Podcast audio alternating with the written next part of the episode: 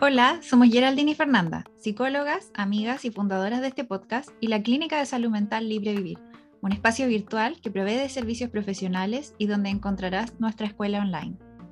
Vivir lo que es es un podcast para ti si andas buscando conocer sobre tus emociones, espiritualidad, tu relación con la alimentación y el cuerpo, desarrollo personal, relaciones interpersonales y cómo alcanzar una salud más holística.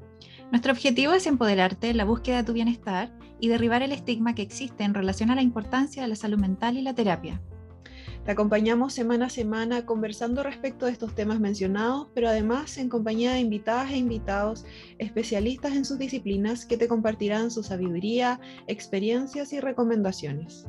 Entonces, ¿te animas a vivir lo que es?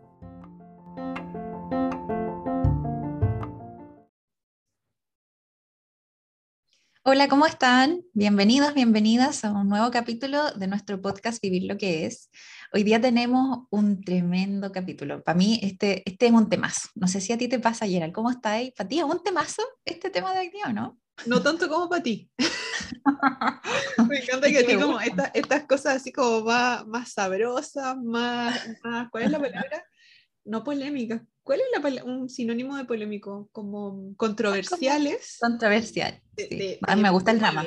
Te, moviliza mucho ahí. Así sí, me gusta el drama. O sea, no, no, me gusta vivir en una vida dramática, pero me gusta el drama que yo pueda como mirar de otras cosas me, encanta. Si no, no sería psicóloga también, pues, o sea, ¿por qué estamos con cuestiones?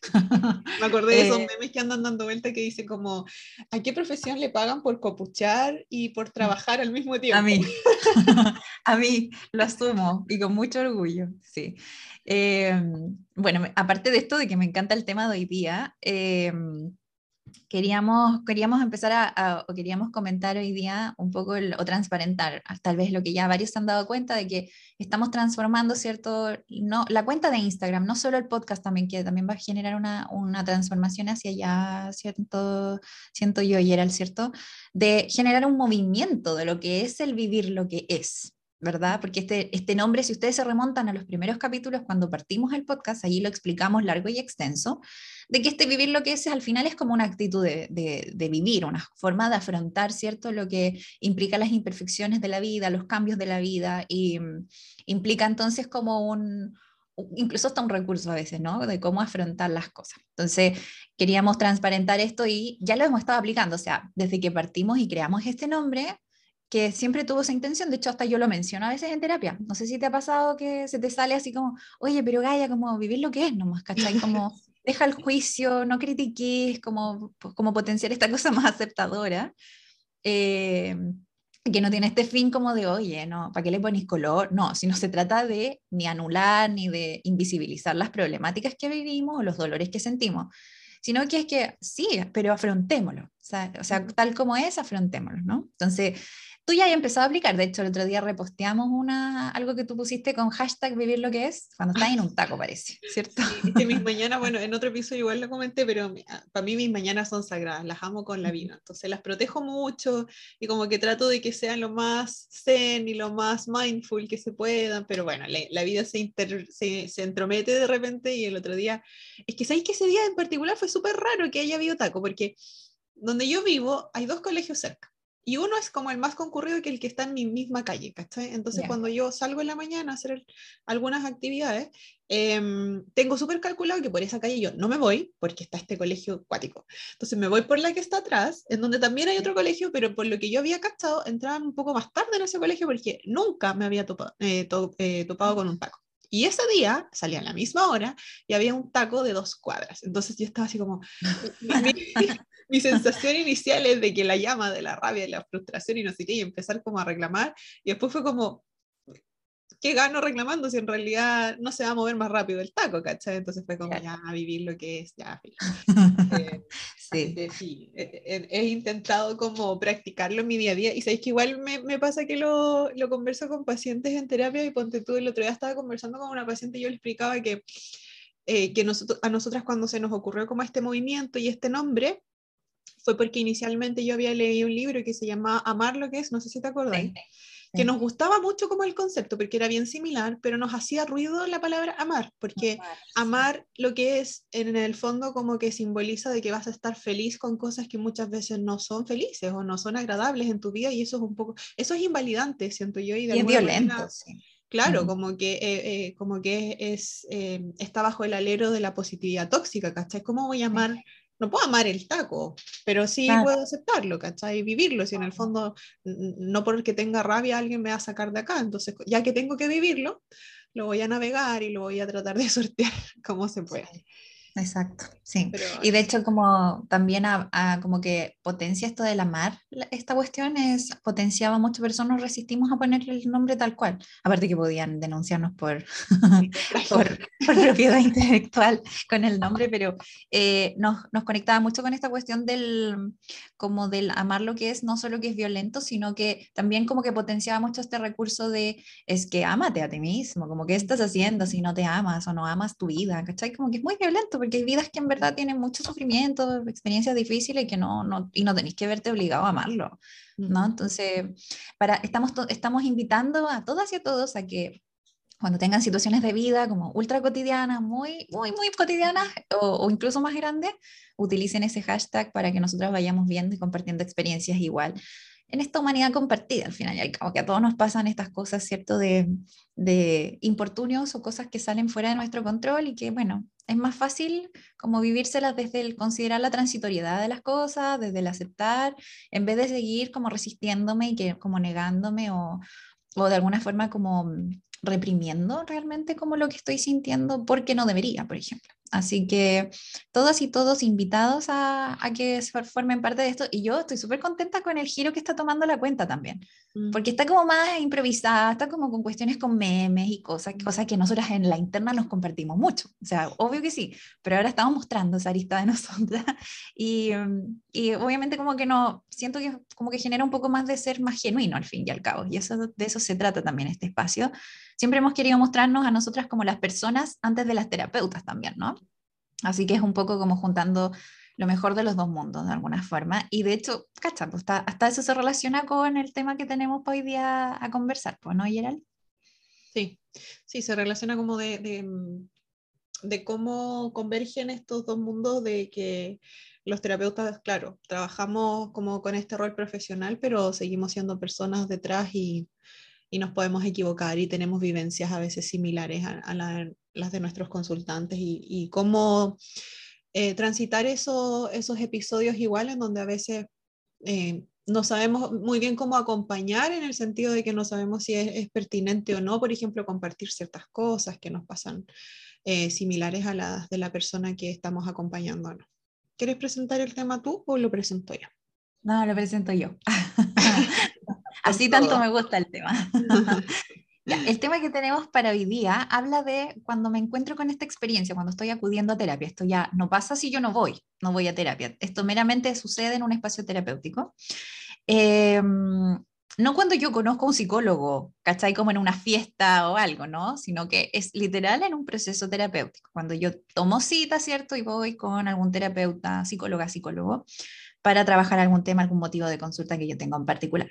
Entonces, nos ha pasado no solo con reportes que, ¿cierto, Gerald? Como que hemos tenido de eh, pacientes que hemos recibido, ¿cierto? Que han tenido procesos anteriores eh, con otros, otros psicólogos, por ejemplo, como también de familiares y conocidos que también nos han hecho llegar de una u otra forma este comentario. O sea, es que el psicólogo empezó a hablar o la psicóloga empezó a hablar de sí mismo en la, en la consulta o en la sesión.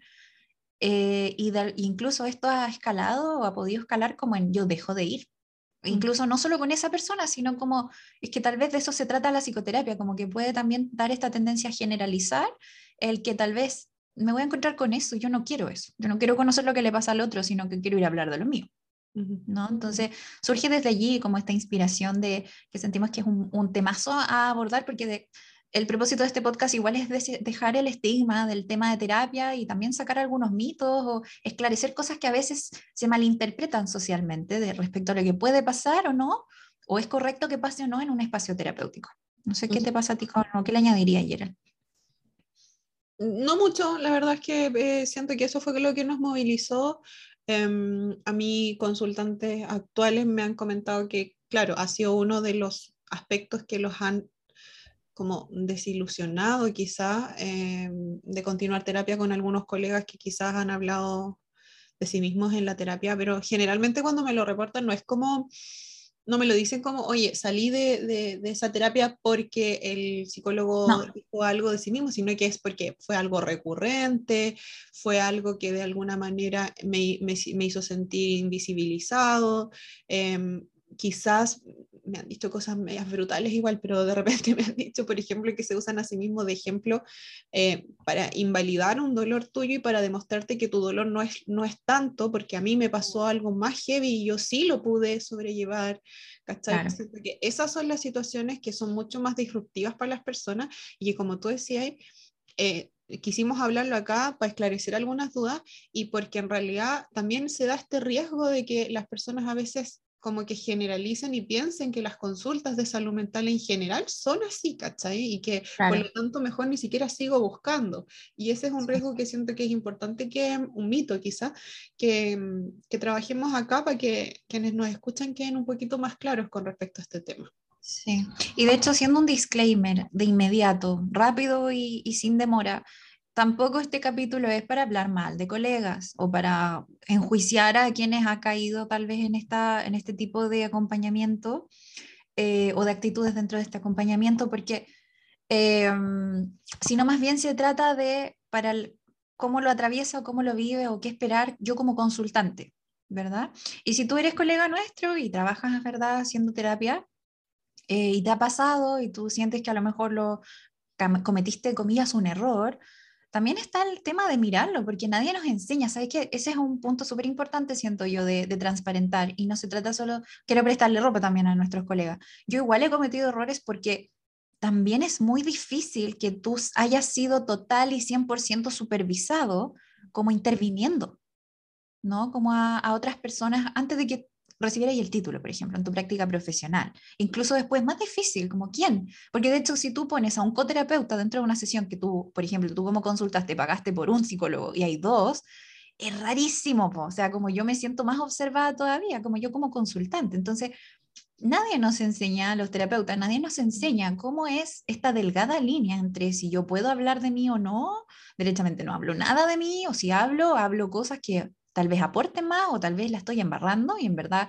estoy, como decías tú, esto de invisibilizando, anulando un dolor que tal vez no es tan significativo porque en base a mi ciclo vital y a mis experiencias como terapeuta no son nada, ¿no? Por ejemplo, al, lado de esto que estoy escuchando, ¿no? Entonces, también como hacer esa salvedad y también de humanizar también a la persona que hay detrás del terapeuta, si somos personas teniendo esta profesión que no es lo que somos, sino lo que hacemos. Así que como importante siento yo de precisar y hacer ese disclaimer, ¿no?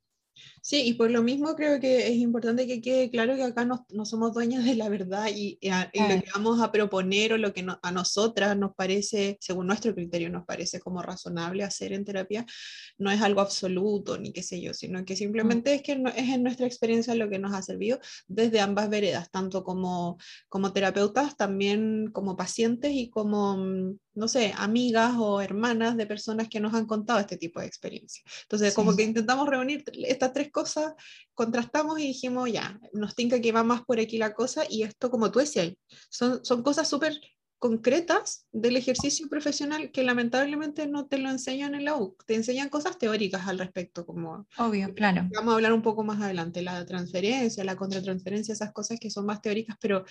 Em, a veces incluso la teoría tampoco se adecua mucho al contexto eh, con el consultante en la práctica, ¿cachai? Entonces, mm. Por eso quisimos abordarlo hoy Y no, y también que hay, como eso que dices tú, de que hay, son más cosas teóricas que no, no se sitúan, no se, no se, son más estandarizadas, ¿verdad? Como para aplicar a toda la población que llegue contigo, cuando en realidad hay que mirar otros factores, obviamente socioculturales, políticos, económicos, etcétera, obviamente el caso, Em, y por lo mismo, también hay corrientes dentro de la psicología que dan más permisividad para algo y otras que menos. Entonces, también tú cuando te estás formándote como terapeuta, estás experimentando qué tipo de enfoque es el que más te gusta cuando practicas ya o eres la profesional o el profesional psicólogo, también tenés que ir chequeando cuál es tu enfoque más que más comodidad te da. Y si yo me sitúo muy rígidamente frente a ese enfoque, eh, también puedo o permitirme darme más o menos libertades según lo que ese enfoque me dice. Entonces, por eso mismo es como esto un trabajo en construcción, continuamente incluso, como el ver si soy más auténtico, menos auténtico, solo psicólogo y nada de persona, ¿no? También son estilos, en base a lo que teóricamente se dice en base a unir eso con la persona que yo soy de base también, ¿no? Sí, absolutamente. Oye, y a ti cuando has estado como en el lugar de ser consultante, em, ¿te ha pasado esto que tu terapeuta como que ha hablado de sí mismo o de sí misma? Sabes que hasta el momento, las veces que he ido, no, no me ha pasado.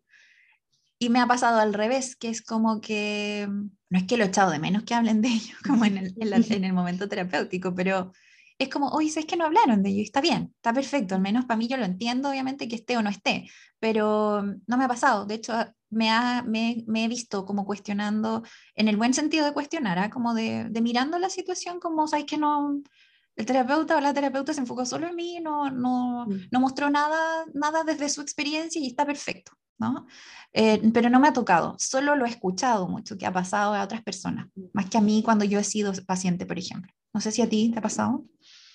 A mí sí me ha pasado. Em, y de hecho, siento, no sé, según mi percepción, siento que la forma en la que se dio en ese proceso terapéutico fue súper asertiva y fue, para mí fue beneficiosa, en el sentido de que eh, en ese momento en el que me pasó, por ejemplo, yo estaba recién ejerciendo como psicóloga, entonces venía como con todo esto de la escuela que te dice que tienes que hacer las cosas de esta manera y que poco menos se decir una palabra X como que arruináis a la persona, así como que voy a cometer un error garrafal porque estáis pensando mil cosas al mismo tiempo mientras estáis atendiendo, entonces para mí, si bien yo quería atender mi motivo de consulta, que era algo personal en ese minuto, también me sirvió como persona y como psicóloga tener un poco más este relajo de decir como, oye, para ciertas cosas, él igual de repente, no siempre, pero en algunas ocasiones me ha graficado como experiencias personales sin entrar en mayores detalles, pero que eran atingentes a lo que estábamos conversando.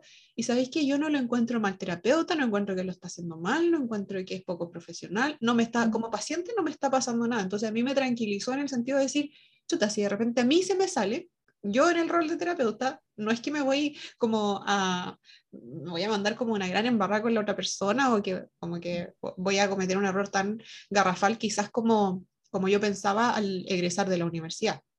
Claro. Mm. Sí, es que en algún minuto ciertos enfoques de la psicología te muestra esto, que no, tú tienes que estar allí tipo poker face, tipo así como muy, comillas, distante de como mostrarte tú muy involucrada, porque ese momento es de la otra persona, por algo está allí contigo. Entonces, también a nosotras nos genera como, como terapeutas, como recién salidos, como recién egresados, también nos genera esto de qué es correcto, qué no es correcto y todo el asunto. Entonces, pero claro, hay que tener ciertas salvedades para decir que al final el que el terapeuta involucre cosas personales o experiencias personales, ¿cierto? Eh, tienen un fin terapéutico, siempre. ¿no? O sea, si tu terapeuta lo va a hacer, habla de que lo está haciendo con un fin terapéutico, en donde está paseándose por una idea de algo propio, pero te vuelve a ti, como que vuelve el foco a, algo que quiere puntualizar de tu experiencia o de tu dolencia o de lo que tú estás pasando. Entonces es muy importante, o sea, entonces, lo que tratamos de mostrar ahora recién con esto que estamos conversando es que tampoco te asustes, tú como, como consultante, no te asustes, no, no catalogues de inmediato como este terapeuta está hablando algo de ello.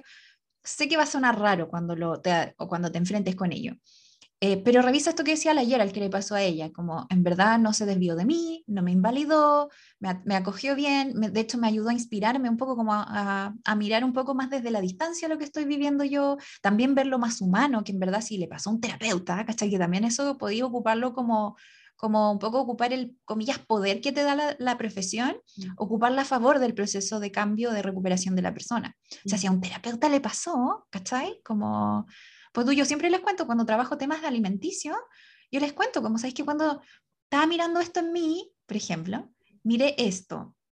¿Qué te pasa eso contigo si miras esto en ti? ¿Cachai? Y, y, y, tú puntualizas, te humanizas también para que ocupes, comillas, como vuelvo a decir, este poder que tenemos por ser profesionales de bata blanca, de alguna forma, ¿cierto? Eh, que te da poder frente a las personas que llegan a ti porque conoces o sabes más, ¿cierto? Ayuda a humanizar, que oye, si le pasó a un terapeuta, entonces, ¿cómo a mí no me va a pasar? ¿Cachai? Como no soy tan distinta, entonces tampoco. Sí, y que es un elemento de la autocompasión también. Eh, la humanidad compartida. Entonces, si queremos trabajar que, con la persona que pueda ser más compasiva con sí misma, el mostrarle que hay otras personas de su entorno, incluso gente que entre comillas debería ser especialista, que sí se, sigue teniendo sus vulnerabilidades igual que ella, ¿cachai? Eh, tranquiliza un montón. De hecho, a mí también me pasó en esa terapia que te contaba que... Mm, eh, veía yo desde afuera, me, porque uno inevitablemente se genera como esta, esta idea de cómo la persona es, cómo tu psicólogo es.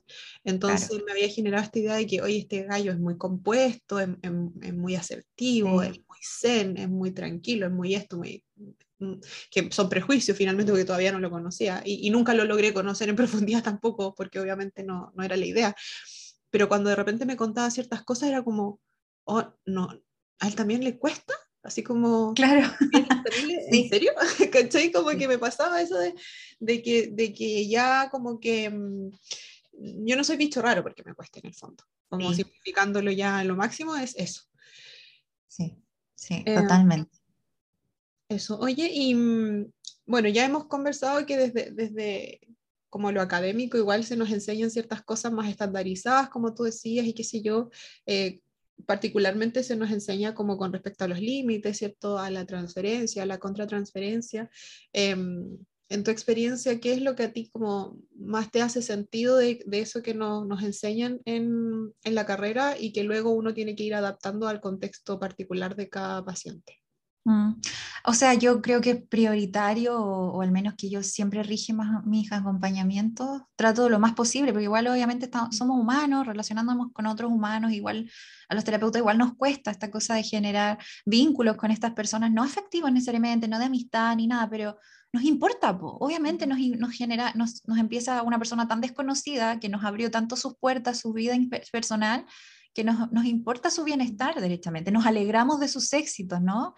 Eh, siento que al menos lo que yo siempre persevero eh, es el tema de los límites, obviamente, de cultivar que esta relación permanezca sana, permanezca como de que no se transmute o no se transforme en algo, en algo de amistad o algo de, mm, de como amoroso, que eso también ha sucedido, esto también está investigado que sucede en casos, obviamente, que hay una confusión un poco amorosa también, eh, pero los límites de mantener sano y, cultivar este espacio de ayuda y de total como apertura y no juicio eh, frente a estos acompañamientos que, que, esta persona también está buscando, que por algo llega a ti, ¿no? Eh, y, de alguna forma también existen estos conceptos que los, ya los habías mencionado eh, de la transferencia y la contratransferencia, que esto proviene, son términos muy específicos a nivel de psicología, que provienen de una corriente del, psicoanálisis precisamente, ¿verdad? Que proviene más esto en específico.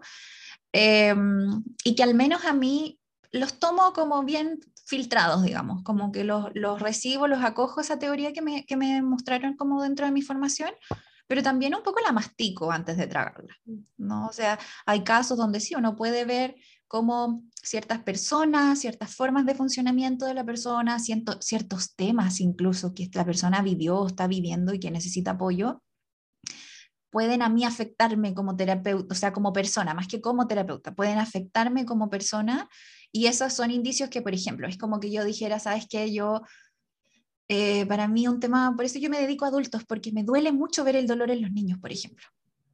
¿Cachai? Entonces a mí eso de la transferencia o contratransferencia también me ayuda a mirar cuáles temas yo también tengo una comodidad de acompañar, tengo más seguridad de acompañar, en donde yo no llego al punto de decir, ¿sabes que Por ejemplo, que dijera, una paciente llega a mí, conmigo y me dice, ¿sabes que yo eh, sufro con mi imagen corporal?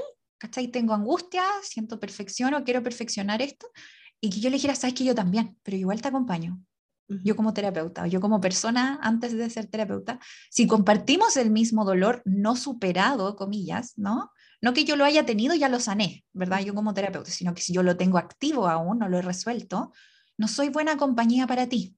No porque tu problema no sea trabajable, no porque tu problema sea un problema, no, no como como que yo lo, lo, lo, minimice, sino que compartimos el mismo dolor. Entonces, ninguna de las dos tiene más recursos que la otra, por ejemplo.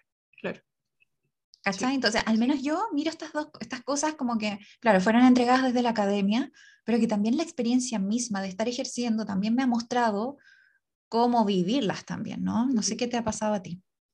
Sí, me pasa lo mismo. Bueno, siento que, que, los límites es algo que uno quizás tiene que tomárselo de una manera más ortodoxa, en el sentido de que te permite, em, como por salud mental propia incluso, del, del, profesional, poder em, también como a veces no, como simplificarte el trabajo, creo yo, como eh, ser lo más eficiente que se pueda durante el espacio terapéutico y luego también dedicarte a otras cosas y poder como mantener un vínculo sano, como tú decías hace un rato, que no se generen como estas, estas confusiones que muchas veces se pueden formar en este tipo de trabajo, porque obviamente que es súper distinto a ir al médico, ¿cachai? En donde... Mm.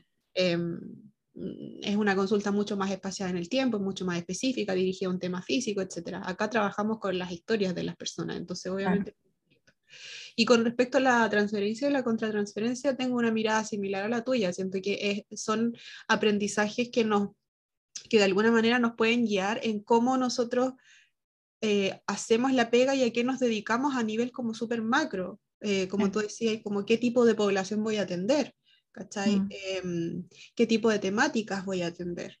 A mí en lo mm. personal eh, tampoco me acomoda mucho trabajar con niños por varios temas míos también, que sé que no me van a transformar en la mejor profesional haciendo ese tipo de acompañamiento, ¿cachai? Mm. Y eso está em, bien, está perfecto. y, y, y, qué bueno que de alguna manera me hayan enseñado como en qué consiste esto, porque sé que voy a estar más propensa quizás a la transferencia en ciertas situaciones, que ¿cierto? es como esto de, de que emocionalmente no voy a poder poner ciertos límites con la historia que me cuenta la persona, porque a lo mejor va a resonar con, con, con mi propia historia y yo tampoco voy a poder hacer una devolución como limpia de lo que siento que está pasando. Em, y, también siento que tener en consideración como estos dos elementos desde la academia nos permite darle mucha importancia a procesos como la propia psicoterapia que nosotros necesitamos tener en momentos de la vida mm. como terapeutas para poder acompañar mejor y también eh, como la, la, búsqueda siempre de supervisión eh, clínica con otros colegas que también nos permite ir haciendo estos filtros, ir limpiando mejor, ir viendo si es atingente o no, trabajar con esa persona, de qué manera trabajar. Lo más probable es que a pesar que a nosotras nos gusta mucho este concepto de humanizar al terapeuta, también inevitablemente nos damos cuenta que con algunos pacientes quizás simplemente no mencionamos cosas personales nunca, ¿cachai? Claro. Para graficar algo, porque esas supervisiones nos dan a entender de que, oye, en este terreno, con estas características de la persona, quizás no es tan recomendable, etcétera. Entonces, siento que quizá no tomárselo de manera como tan ortodoxa, insisto, pero sí son conceptos que nos ayudan y que nos guían a nosotros, según nuestro propio contexto, poder ir adecuando nuestro estilo de trabajo. Mm. Y también mencionar algo de lo que, me acordé donde te escuchaba, que mm, como somos humanos, eh, siendo psicólogos o ejerciendo como psicólogos, eh, también es necesario quedarnos como desde lo que nos dice la academia de esta supervisión clínica, es importante porque también hay momentos como vamos a conectar mucho con una historia, nos vamos a, quedar como muy, comillas, pegados con algún tema de algún, de algún consultante.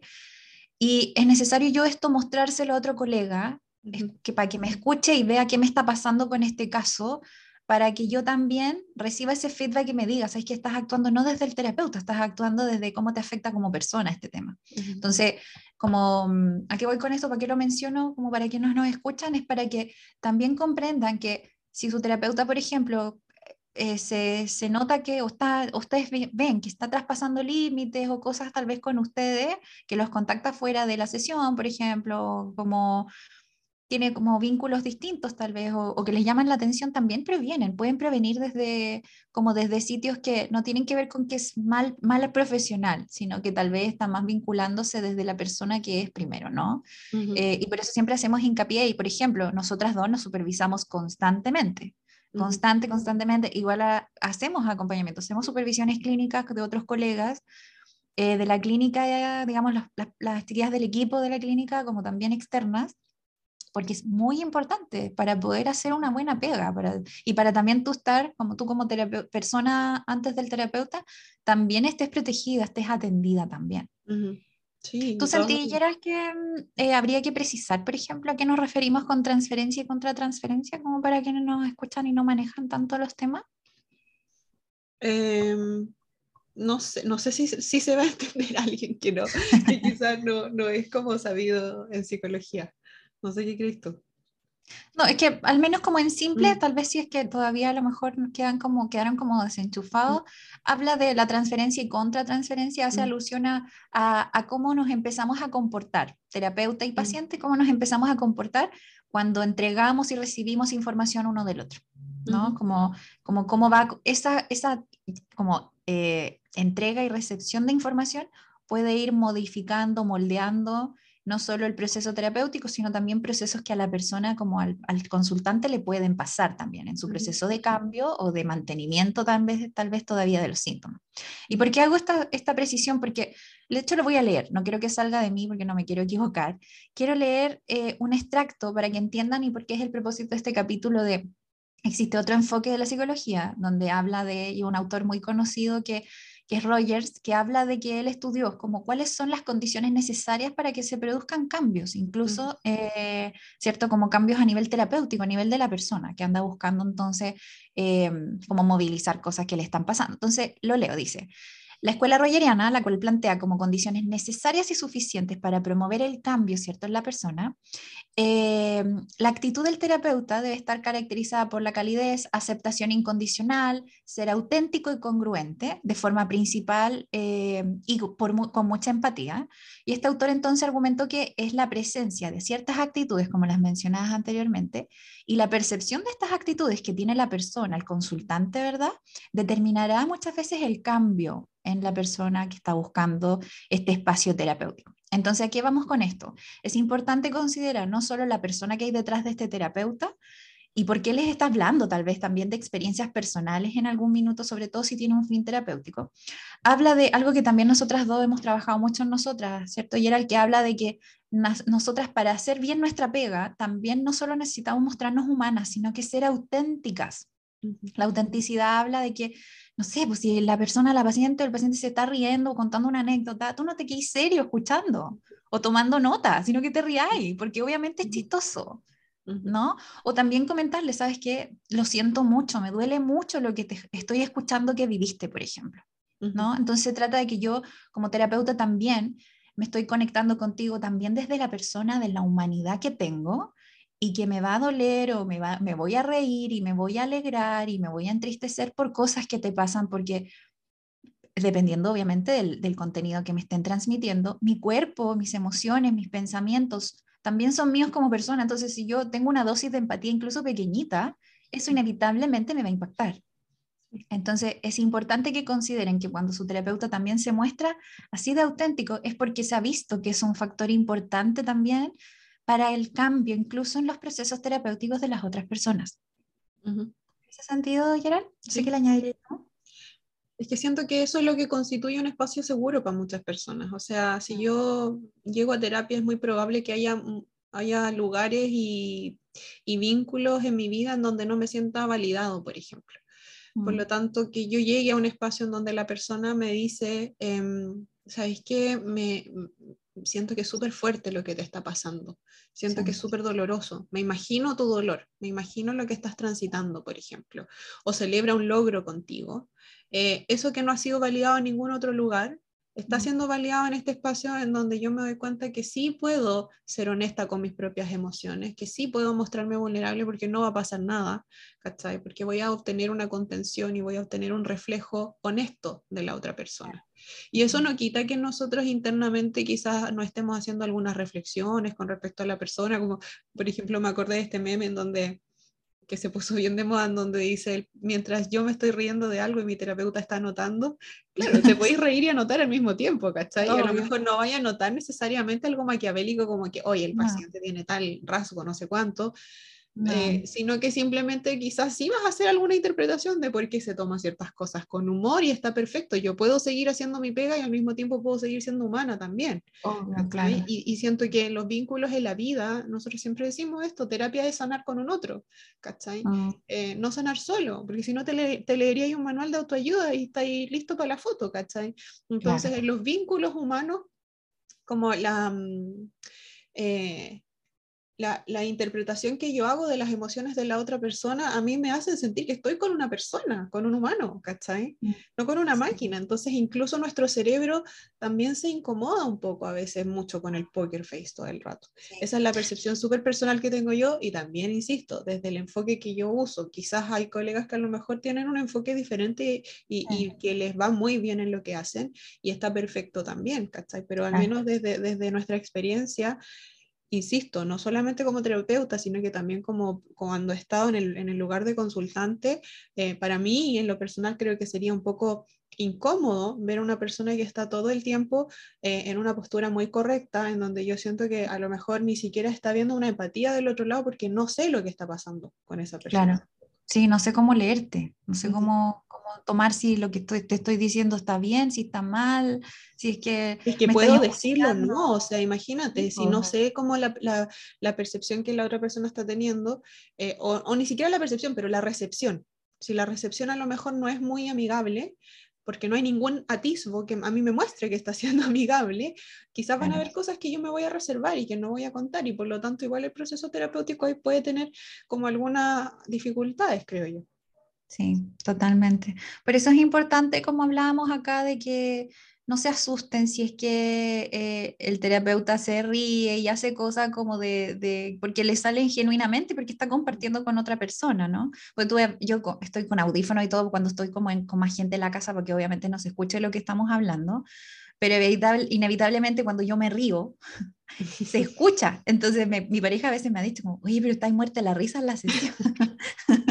y le digo, sí, pues ¿qué, ¿qué, le voy a hacer si la paso bien también? ¿Cachai? O sea, cuando a mí me encanta lo que yo hago, obviamente, y tengo mejores días y otros peores, obviamente, y todo, pero yo igual disfruto mucho mi trabajo. Entonces, no puede ser que porque disfruto y soy psicóloga, tengo que resguardar una imagen y todo. No, pues también yo soy humana y tengo que mostrar esa autenticidad también. Entonces, eh, para que no se asusten si ven que su psicólogo como que o habla cosas de sí mismo o de sí misma porque quiere puntualizarles algo obviamente terapéutico, ¿cierto? O quiere humanizar algún aspecto que a lo mejor tú estás viendo como muy outsider, como muy así como de que esto le pasa a nadie, solo me pasa a mí, ¿verdad? Eh, o incluso, ¿sabéis qué? Yo también ocupo a veces el recurso de mostrar experiencias humanas Obviamente yo nunca comparto detalles, obviamente porque eso no es ético, ¿cierto? De personas con nombres, apellidos y todo, pero a veces puntualizo lo que he trabajado con otras personas en otros espacios terapéuticos, ¿cierto? Precisamente con ese motivo, con humanizar y que la persona se inspire. Ojo, cuando nosotros hablamos de otras experiencias nuestras como terapeutas, o sea, como personas eh, o como de otras consultantes que hemos tenido, no se trata de que es un molde, es como, no es que te estamos diciendo, eh, pero ¿sabéis que esta persona hizo esto? ¿Te tiene que hacer esto? O, o, este es el ideal, ¿cachai? Tú no lo estás haciendo, tenéis que hacerlo, ¿no? No, si no se trata de eso, no estamos hablando de que lo que estás haciendo tú está malo, entonces hazte, hazte esto, porque esto no lo estáis probando y esto sí es lo correcto, sino que en verdad es inspirar, iluminar, reflejar y que tú de allí elijas si es que eso te sirve o no te sirve, ¿no? Eh, y, también para este mismo concepto de humanizar y mostrar que eh, a toda la humanidad le pasan cosas muy parecidas unos de otros. Uno los vivirá más con más intensidad, otro con menos, pero a todos nos pasan, ¿no? Entonces, también ayuda mucho esto de, um, humanizar el espacio para que tú también te veas parte de esta red, no aislada de ella. Sí, sí, de todas maneras. Em, y ¿Cuáles serían como algunas red flags? Como ya, sí, mi terapeuta puede ser empático y quizás va a fortalecer el vínculo conmigo a través de y quizás compartirme algunas cosas, em, pero ¿qué es lo que a mí ya me podría hacer decir como, mm, en realidad no, no, no va muy bien la cosa, como que quizás estamos yéndonos a un extremo en términos de que me está contando cosas que no corresponden, qué sé yo? ¿Qué, qué, mm. qué nos podría alertar en ese sentido? Bueno, a mí se me ocurre un poco lo que ya habíamos hablado, que tú mencionaste anteriormente, que habla de el terapeuta, la terapeuta está hablando más tiempo, incluso dentro de la hora, que es, por ejemplo, está hablando la mayoría del tiempo de sí misma o de sí mismo, y no con un fin terapéutico, sino más bien de como demostrarse más a sí mismo, a sí misma, ¿verdad? Para recibir tal vez una validación o algo de la persona que lo está escuchando. Em, como también el que a ver, o como lo que decías tú de esto del, eh, por ejemplo, que yo dijera ya, yo soy más vieja que alguien que está por dar la, no sé cómo se llama hoy día, la prueba de esta de selección para entrar a la U, la PTU, no sé qué nombre tiene ya, en mi tiempo era PCU. Eh, pero cuando están en ese, en ese periodo, para la historia de vida de esa persona, me lo va a contar con angustia, porque es la cuestión más importante que tiene en su vida. Yo podría haber tenido una experiencia después de eso, y yo dije, no, después yo, no es ni una cuestión, yo podría como terapeuta decir, sabes que no te preocupes, si esa cuestión no pasa nada y en verdad no pasa nada si te equivocas, porque para esa persona ese es mm. su peor momento de la vida. Entonces, que aparezca esto en terapia, que, el terapeuta, la terapeuta te, te aminore, invalide, invisibilice o minimice eh, una experiencia que tú estás teniendo porque la de, es, la de ese terapeuta o, o, esa terapeuta fue como más impactante, fue más chocante, fue más desafiante que la tuya, ahí yo vería que también es otra red flag. Mm, sí. ¿Y tú? Sí, siento que si no es atingente lo que te está diciendo. O sea, por ejemplo, yo, yo, generalmente tengo como esta muletilla de, oye, voy a, disclaimer, voy a dar un ejemplo personal, súper cortito, como que trato de, de, de, que la persona se dé cuenta que no es que yo tengo este deseo eh, y que a mí me, me, me, me, satisface hablar de cosas o, o, me, ¿cuál es la palabra? Como que me es placentero hablar de estas cosas porque sí, sino que, oye, te aviso que voy a usar este recurso. ¿Cachai? Claro y lo voy a usar en este contexto para graficarte tal cosa que me estás mencionando que podría eh, brindarte confort eh, y como más tranquilidad o más seguridad o podría ejemplificarte tal cosa. Pero si no pasa eso, a veces no, no, es necesario el disclaimer, ese es mi estilo personal, pero si a lo mejor la persona, el, el terapeuta simplemente te está hablando de cosas no relacionadas con lo que estáis conversando, ¿cachai? Como no atingentes al tema y quizás te está dando... Eh, detalles de su vida privada que en realidad para ti hasta son un poco como, eh, no sé, llamativos o, incómodos quizás, em, siento que esa sí es una red flag. O sea, claramente aquí algo le está pasando a tu terapeuta, ¿cachai? Con el espacio terapéutico. Y obviamente que eso genera una sensación de que lo mío está quedando en, el asiento de atrás, pues está quedando en segundo plano y por lo tanto eso, eh, siempre decimos lo mismo la inversión de energía, de tiempo y económica que tú estás eh, poniendo en la terapia no, no está teniendo como eh, su fruto, ¿cachai? Entonces siento que es súper importante eso visibilizarlo para actuar también. Claro. Mm. Sí. Sabéis que igual otra cosa que a veces puede ser hasta chocante es como, mm, o que puede impactar mucho el vínculo es... Eh, como que también el terapeuta, por ejemplo, no se introduzca, como que no podría tal vez a mí como, como consultante como, como generarme algún tipo de shock o algo, algún tipo de mm, incomodidad, como partí siendo yo y con mi problema, como que venís, ¿para qué venís? ¿Cachai? Como esta cosa tan directa a veces, no, no a veces contextualizar y todo, a veces podría, no es que sea que hay que hacerlo, ¿cachai? Tienen en su estilo cada terapeuta esto de presentarse o de hacer algunas como, como advertencias, como lo que decías tú, por eso me acordé, esta advertencia, ¿sabes que voy a hablar de mí con algo puntual para, o para, puntualizarte algo? A veces también un red flag que para la gente puede, puede sonar como red flag o pueden verlo amenazante para que al menos tal vez no lo, no lo interpreten como algo negativo. También podría ser eso, de que tal vez sentir que mi terapeuta a lo mejor no es, no se siente tan humano, comillas, no se siente tal vez como tan como que, como que comillas no se muestra mucho. ¿No? Y yo no sé cómo interpretarlo, eso podría, es como un red flag en el sentido de que para ti, si para ti eso tú lo ves como una dificultad, no necesariamente tiene que ver con el terapeuta y su estilo, sino que tal vez tiene que ver con un estilo que a ti te acomode. Y si ese no te acomoda, también como ver, verlo y que también está bien, que no pasa nada y que, pero si es una advertencia para ti de que ahí no es, sino que a lo mejor hay que buscar con un estilo diferente. Sí. Sí, y, y, puntualmente ah, eh, hablando de eso, Peña, si es que nos pasan estas cosas, como que ya empezamos a cachar que en realidad este para mí no es un espacio seguro, en realidad los límites son difusos, que quizá no me estoy sintiendo protagonista de este espacio, eh, ¿qué cosas podríamos hacer? ¿Cómo, ¿Cómo podríamos actuar, crees tú? Bueno, primero que todo, y como siempre reiteramos acá, es que esto es un servicio. Por lo tanto, es un servicio que se construye en base a estas dos personas que forman parte de este vínculo lo primero, si, si quieres, también obviamente no te sientes obligado, no, no, estamos obligando, es que lo converses con este terapeuta y le digas, ¿sabes qué? No me siento cómoda cuando hablas tú de, de experiencias personales. Hacer ese, ese reparo, porque es importante para que también el terapeuta se ajuste a lo que tú también estás esperando. Si tú no se lo transmites, él tampoco puede ajustarse o no va a saber que eso es un problema para ti. Entonces siento que yo, yo, o sea, yo siento que transparentando esto mm. es parte de los primeros pasos que uno podría dar. Mm. Sí. Y, bueno, y si ya das ese paso y, ya sientes que no es un lugar pertinente para ti o que no es cómodo para ti, em, siempre ojalá tratar de, así como es un servicio, de, investigar antes de si es que te vas a cambiar de terapeuta, por ejemplo, para que no te, no te vuelva a pasar. Em, preguntarte qué es lo que tú sí esperas en un espacio terapéutico y luego quizás investigar, buscar referencias, buscar recomendaciones, eh, algo que a ti efectivamente em, te acomode más y te haga sentir más acogida eh, en tu proceso terapéutico.